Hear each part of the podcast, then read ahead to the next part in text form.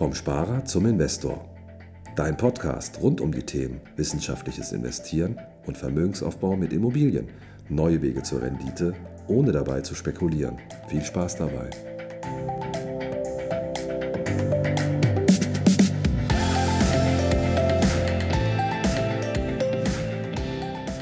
Herzlich willkommen zu einer neuen Folge vom Sparer zum Investor. Heute geht es um das Thema, ist das denn schon investieren oder ist das noch sparen? Nicht wundern, heute ist eine Folge aus meinem Auto. Wenn hier also ein paar Störgeräusche aufstehen, äh, entstehen, dann äh, lass dich davon bitte nicht stören. Der Inhalt wird umso besser, ich verspreche es dir jetzt schon. Ganz oft werde gefragt, Fabian, ab wo lohnt es sich denn zu investieren oder sollte ich lieber noch sparen? Soll ich erstmal noch den Sparstrumpf äh, aus der Ecke holen und da noch fleißig reinpacken? Oder kann ich denn schon wirklich jetzt mein Geld für mich arbeiten lassen? Kann ich schon mein Geld vermehren? Das ist natürlich eine Frage, die, ähm, ganz, die ich immer ganz klar beantworten kann mit kommt drauf an. ähm, es kommt tatsächlich ein bisschen auf deine persönlichen Gegebenheiten an. Zum einen ist es natürlich für mich als Berater immer einfach ähm, oder einfacher, wenn ich weiß, wo du überhaupt hin willst. Also was ist das Ziel, was bewegt dich, was ist dein, dein the one goal, wo du gerne hin möchtest. Das heißt nicht, dass du das unbedingt jetzt schon wissen musst, gerade ähm, wenn du am Anfang stehst, dann äh, ist oft nicht ganz klar, ähm, wo sind eigentlich meine, meine Lebensziele. Ich denke, je jünger man ist, umso ähm, häufiger tritt das auf, dass das noch nicht ganz eindeutig ist. Und ähm, es hängt aber auch in meinem, meiner Meinung nach oft damit zusammen, wie sehr beschäftigst du dich mit dir persönlich, also wie sehr beschäftigst du dich mit Persönlichkeitsentwicklung, ähm, wo du gerne hin willst, wo liegt denn bei dir deine Bestimmung und ähm, das, was du im Leben alles so erreichen möchtest. Die Folge, die richtet sich äh, hauptsächlich an Investment-Einsteiger bzw. Beginner, die jetzt damit loslegen wollen und noch nicht genau wissen, ist das der richtige Zeitpunkt und ähm, habe ich die richtige Menge an Geld zur Verfügung. Dafür möchte ich heute mal ein bisschen Orientierung geben. Also, wo ist denn die absolute Unterkante? Sprechen wir Tacheles, äh, Unterkante. Du solltest auf jeden Fall geordnete finanzielle Verhältnisse haben. Das heißt, du solltest schon wissen, was du einnimmst, was du ausgibst, ähm, darüber einen groben Überblick haben. Und ähm, du solltest ja, mindestens 500 bis 1000 Euro zur Verfügung haben, um starten zu können, um mit dem Investieren beginnen zu können. Und ja, natürlich ist es auch toll, wenn du, wenn du mit 50 Euro monatlich schon beginnen kannst, äh, Stück für Stück in Investmentfonds zum Beispiel zu investieren. Denn auch da baut sich ja selbst ohne Zinsen und ohne Zinseszinseffekt schon ein beachtliches Vermögen auf. Denn wenn du 50 Euro im Monat investierst, dann sind das auch 600 im im Jahr sind das 6000 äh, in 10 Jahren und so weiter. Und wenn du 50 ähm, Euro pro Monat investierst, dann tust du nämlich eine Sache, die absolut unterschätzt, wirst, äh, absolut, absolut unterschätzt wird. Nämlich bildest du eine Gewohnheit aus. Eine positive Gewohnheit, dich selbst zu belohnen. Das ist eine Sache, die ähm, im Kopf geschieht denn es ist egal, wie hoch die Summe ist, die du monatlich zur Seite legst. Sicherlich hat sie einen hohen Einfluss auf das, wo du am Ende mit deinen finanziellen Möglichkeiten auch landen wirst. Aber vielmehr hat es was damit zu tun, dass wenn du jetzt noch nicht so viel Geld verdienst und dir sagst, ja, ich fange an zu investieren, wenn ich dann mehr verdiene, dann kann ich ja 500, 600, 700, 800 oder 1000 Euro pro Monat weglegen, das ist dann alles kein Problem. Die Wahrscheinlichkeit, dass du das tun wirst, wenn du jetzt wo du noch nicht so viel Geld verdienst, wenn du jetzt diese, diese Gewohnheit noch nicht ausgebildet hast, die Wahrscheinlichkeit, dass du dann auch nicht diesen Betrag zurücklegen wirst, die ist mindestens siebenmal höher, als wenn du jetzt schon begonnen hast, Stück für Stück auch Geld wegzulegen, auch wenn es noch nicht die Riesensummen sind. Lass dich davon nicht beirren, denn mal fünf Jahre lang 50 Euro oder 100 Euro pro Monat beiseite gelegt, ein bisschen Wertentwicklung dazu, dann ist das auch schon ein guter Grundstock, wenn du dann sagst, okay, jetzt äh, gehen wir mal in die größeren Deals rein. Also, fang mit 50 Euro monatlich an. 500 bis 1000 Euro solltest du auf jeden Fall schon mal geschafft haben, zur Seite gepackt zu haben. Denn wir gehen ja auch auf das Thema ähm, finanzielle Freiheit ein und unter anderem ähm, ist das Thema finanzielle Freiheit auch wenn du nämlich ja, unerwartete Dinge vor dir hast, das passiert immer wieder. Könnte jetzt sein, dass ich auf der Autofahrt ähm, einen Platten habe im Reifen und ähm, kann nicht weiterfahren. Dann wird irgendwann natürlich auch die Rechnung auf mich zukommen, den neuen Reifen zu bezahlen, den mir der Notdienst dann oder die, die Rechnung für den Notdienst, äh, der mich abgeholt hat, und dann einen neuen Reifen zu ersetzen. Damit muss man oder damit kannst du nicht rechnen. Es gibt Dinge, die passieren, wie äh, die berühmte Waschmaschine, die irgendwann mal kaputt geht. Und äh, du musst einfach damit umgehen können, dass sich das aber nicht in deinem persönlichen Vermögensaufbau beeinträchtigt. Wie du das Ganze gestaltest, also quasi dein, dein, dein Risikokonto, deine hohe Kante oder deine Reserve baust, ähm, das ist bei jedem anders, weil jeder hat natürlich auch ein anderes Ausgabeverhalten. Ähm, da möchte ich gar nicht zu tief drauf eingehen. Ich denke, das ist ein Thema, was du mit deinem Berater besprechen solltest und ähm, das selber ein Gefühl dafür entwickeln solltest, wie viel ist denn meine hohe Kante. Wenn du jetzt investieren möchtest, dann lohnt es sich tatsächlich schon, ähm, in Investmentfonds zu investieren ab 50 Euro. Aufwärts natürlich umso mehr.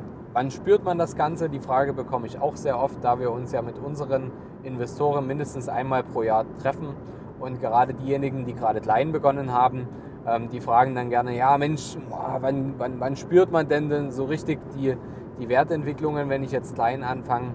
Naja, spüren kannst du sie sofort. Nämlich, wenn du dein Investment so strukturierst, dass jeder Euro, den du einzahlst, dass der auch sofort für dich arbeitet. Sprich, ähm, dass du keine großen Ausgabeaufschläge oder Verwaltungsgebühren oder Riesengebühren nochmal da hinten dran hast, sondern dass jeder Euro, den du einzahlst, dass er sofort für dich arbeitet, dann spürst du auch sofort die Renditen. Und umso mehr du einzahlst, umso stärker ist natürlich der Effekt, der dann für dich sich im Positiven niederschlägt. Wenn du in Immobilien investieren möchtest, dann solltest du mindestens ähm, für kleinere Bestandsimmobilien ein ähm, Nettoeinkommen pro Monat von 1900 bis 2000 Euro Minimum vorweisen können.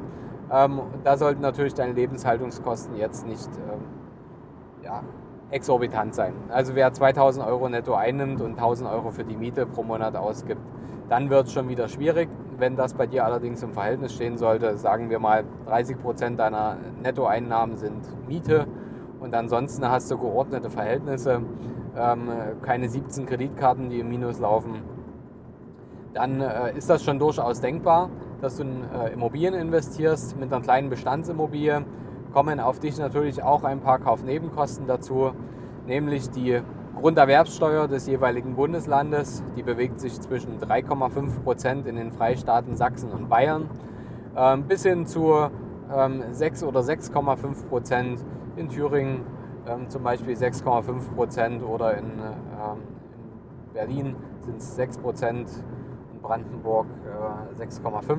Ich hoffe, ich habe es jetzt gerade nicht verwechselt, habe es jetzt doch nicht gerade vor mir. Also es unterscheidet sich quasi die Eintrittshürde bei den Immobilien ähm, auch in der Grunderwerbssteuer. Diese richtet sich immer nach dem Kaufpreis, den du beim Notar beurkundest. Und dann ähm, Notargebühren, da solltest du immer mit ungefähr 2% rechnen. Gerade wenn du finanzierst, dann muss auch ähm, eine Sicherheitenbestellung für die Bank erfolgen und das, da möchte der Notar auch immer ein bisschen Geld dafür haben und die Landesjustizkasse, die es am Ende im Grundbuch vermerkt. Ähm, ja, also ungefähr solltest du mit 2% Notargebühren äh, mit allem summa summarum rechnen und ähm, je nachdem, was dein ähm, Vermittler oder dein Makler dir in Rechnung stellt, in der Regel sind es bei uns äh, 3,57% des Kaufpreises ja, also so liegen wir im Summa summarum, kann man sagen, wenn du dir eine Immobilie anschaffen möchtest, ähm, die, nehmen wir mal ein einfaches Beispiel, 100.000 Euro kostet, dann solltest du in etwa 10.000 Euro ähm, freies Vermögen zur Verfügung haben, um das einzusetzen, um die Eintrittshürde Immobilie ähm, zu überschreiten. Und dann geht das Ganze eigentlich auch schon los, wenn du 2000 Euro Nettoeinkommen hast und geordnete Finanz, äh, finanzielle Verhältnisse hast dann passt das Ganze. Dann solltest du schon mal in eine Prüfung gehen und ähm, über, einen, über eine Bank, beziehungsweise stellen wir dir natürlich auch Kontakte zur Verfügung, wenn du das gerne einfach mal testen möchtest. Ähm, wie weit wärst du finanzierbar? wohin kannst du gehen, ähm, wenn du einen Kredit beantragen möchtest. Ähm, da kannst du mich natürlich gerne anschreiben auf meiner E-Mail-Adresse oder über Instagram. Wir schreiben dir den Link hier mit in die Show Notes, wenn du einfach mal schauen willst, bin ich denn kreditwürdig? Wenn ja, wie weit und wie kann man das Ganze umsetzen? Möchtest du gern ähm, noch ein Level weitergehen, nämlich zum Beispiel in das Thema äh, Denkmalimmobilien investieren, dann ähm, ist die Eintrittshürde noch ein kleines Stückchen höher. Zum einen ist es ja so, ein Denkmalimmobilie hat natürlich sehr, sehr hohe steuerliche Vorteile. Und wenn du hohe steuerliche Vorteile genießen möchtest, dann musst du was? Ganz genau, du musst Steuern zahlen. Jetzt ist es in Deutschland aktuell nicht besonders schwierig in äh, die Richtung des Spitzensteuersatzes zu rücken. Wenn du 55.000 Euro jährliches Einkommen abzüglich deiner Freibeträge hast, dann äh, lohnt sich das tatsächlich schon, denn da befindest du dich äh, schon am Anfang des Spitzensteuersatzes, dann natürlich noch progressiv weiter steigend. Und da macht es Sinn, darüber nachzudenken, in eine Denkmalimmobilie zu investieren. Denn die hat nicht nur einen, ja, eine kulturelle Bedeutung und eine finanzielle Bedeutung. Der Staat fördert das Ganze insofern, dass wenn du eine energetische Sanierung machst und das Ganze so umsetzt, dass am Ende Menschen dieses Objekt als Wohnobjekt nutzen können und du Wohnraum erschaffst, was der Staat aktuell nicht so gern tut und sich das Ganze quasi ähm, leicht macht, indem er den Investoren, die so etwas ermöglichen, nämlich äh, denkmalgeschützte Immobilien, ja, wieder zum Leben zu erwecken. Dann bekommst du hohe steuerliche Vorteile. Dazu kannst du auch nochmal in Folge 5 hören mit dem Guido Mayhack, unserem Denkmal Immobilienexperten, der erklärt dir das nochmal, wie das Ganze im Detail funktioniert. Und da solltest du auch einen, ja, einen Eigenkapitalanteil von mindestens 15.000 Euro mit zur Verfügung stellen können. Da sind die Eintrittshürden ein klein wenig höher. Das liegt alleine an den etwas höheren Kaufpreisen, dadurch, dass du keine gebrauchte Immobilie kaufst, sondern praktisch ein komplett neues Objekt mit alten Wurzeln.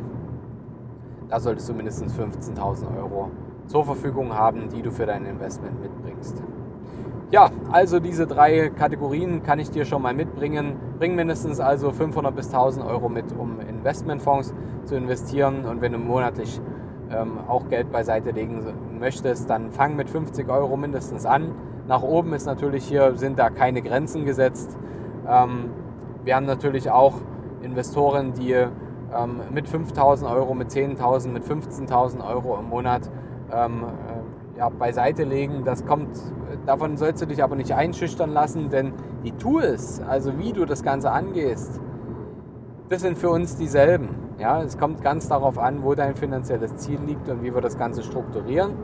Aber welche Summe am Ende ähm, da investiert wird, das ist äh, dem Berater im besten Falle eigentlich gleichgültig. Denn am Ende geht es ja darum, dass deine finanziellen Ziele erreicht werden mit deinen finanziellen Mitteln. Und äh, ob die jetzt etwas höher oder niedriger sind, das spielt für einen guten Berater keine Rolle. Nun, wenn du noch nicht an dieser Grenze bist, dass du sagst, hey Mensch, ich schaffe es jetzt so 25 oder 30 Euro nur zur Seite zu legen oder ich habe noch äh, dies und das äh, zu erledigen, habe vielleicht noch finanzielle Verpflichtungen, die ich abbezahlen muss. Dafür habe ich auch noch einen Tipp für dich, nämlich wenn du zum Beispiel noch 10.000 Euro, nennen wir es mal Altlasten hast, hast vielleicht mal so ähm, ja, Zeiten, wo du noch nicht so viel finanzielle Intelligenz hattest oder die Situation es nicht anders hergegeben hat, hast vielleicht 10.000 Euro Schulden aufgenommen ohne Gegenwert, sprich Konsumschulden und die musst du noch abbezahlen, dann habe ich auch einen Tipp für dich. Ähm, ja, zahle die ab, vor allem wenn sie teuer sind, aber versuch das so zu organisieren, wenn du zum Beispiel 300 Euro im Monat zur Verfügung hast und äh, du zahlst 200 Euro Kredit ab und 100 Euro bildest du jetzt schon Vermögen. Denn das ist eine ganz psychologisch wichtige Komponente. Nämlich kein Mensch ist motiviert zu sagen, boah, Mensch, super, jetzt bin ich bei Null, jetzt habe ich es endlich abbezahlt. Sondern es ist doch ein viel schöneres Gefühl, seinen Kredit abbezahlt zu haben, seine Altlasten beseitigt zu haben und gleichzeitig auch Vermögen aufgebaut zu haben, zu sagen, Mensch, ich habe nicht nur Null, nein, ich habe hier schon wieder 2.000, 3.000 Euro beiseite gepackt und Vermögen aufgebaut und habe was für meine finanziellen Ziele getan und nicht nur für die Abzahlung bei der Bank. Lass dir das Ganze mal durch den Kopf gehen, das macht absolut Sinn. ähm, psychologisch eine ganz, ganz wichtige Komponente, nicht nur seine Schulden los zu sein, sondern auch was auf der Kante zu haben. Denn wenn du was auf der Kante hast, dann hast du Optionen und Optionen ähm, verschaffen dir natürlich Flexibilität im Leben und du kannst auf Dinge reagieren. Nämlich wenn mal wieder was Unverhofftes passiert und du ähm, Geld da haben musst, dass du dann nicht auf einmal schon wieder Schulden aufnehmen musst und dann bist du in dem ähm, Schuldenkreislauf drin und in diesen Strudel und der zieht dich natürlich immer weiter, weil das Leben geht nun mal leider nicht einfach immer geradeaus, sondern es gibt immer mal ein paar Unwägbarkeiten, mit denen du ähm, heute noch nicht rechnest, die morgen passieren. Deswegen bau dir Eigenkapital auf. Mit Eigenkapital hast du immer mehr Sicherheit in der Hinterhand, um auf gewisse Dinge oder auch Gelegenheiten, Investitionsgelegenheiten zu reagieren, die du sonst eventuell dann nicht wahrnehmen kannst.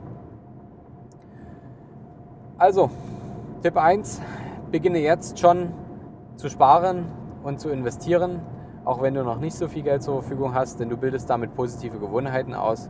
Wenn du noch Schulden zurückzuzahlen hast, tu das, aber baue nebenbei auch schon Vermögen auf. Und Punkt 3, ähm, wenn du keine Schulden hast, hast aber auch noch kein Vermögen aufgebaut und hast auch noch nicht die 500 Euro beisammen, auch nicht schlimm. Dann fang jetzt an, Stück für Stück dir deinen Puffer anzusparen dass du auf die 500, dass du auf die 1000 Euro kommst. Ähm, eröffne dir einfach ein Tagesgeldkonto, da gibt es genügend äh, kostengünstige oder kostenlose Alternativen. Ähm, einfach mal bei Google eingeben, gibt es verschiedene Banken, die das kostenfrei für dich anbieten. Geht ruckzuck, da hast du das eröffnet und da fängst du schon mal an zu sparen, Stück für Stück. baust du dir ähm, deinen finanziellen Puffer auf und wenn er da ist, dann ja, zöger nicht, dann schreib mich gerne an oder einen unserer Berater ähm, den du auch in, die du auch in unseren Podcast-Interviews hier hören kannst. Such dir den raus, der, der am sympathischsten einfach ist. Das muss nicht immer ich sein. wenn doch, dann natürlich gerne. Freue ich mich auf deine Nachricht. Und wenn du noch mehr Input brauchst oder gern mal testen willst, wie weit bin ich denn eigentlich finanzierbar für ein Immobilieninvestment, dann zögere nicht, mich anzuschreiben. Ähm, ich freue mich auf deine Fragen und bis zum nächsten Mal, wenn es wieder heißt, vom Sparer zum Investor. Bis bald. Ciao, ciao. Hast du Fragen zur heutigen Podcast-Folge oder brauchst du Unterstützung, deine Investments erfolgreich umzusetzen, Steuern zu sparen oder deinem Depot mal so richtig Aufwind zu geben? Dann schreib mir gerne eine Mail an schuster at capitalreinvest.de. Die Mail findest du auch nochmal in den Show Notes. Ich freue mich von dir zu lesen.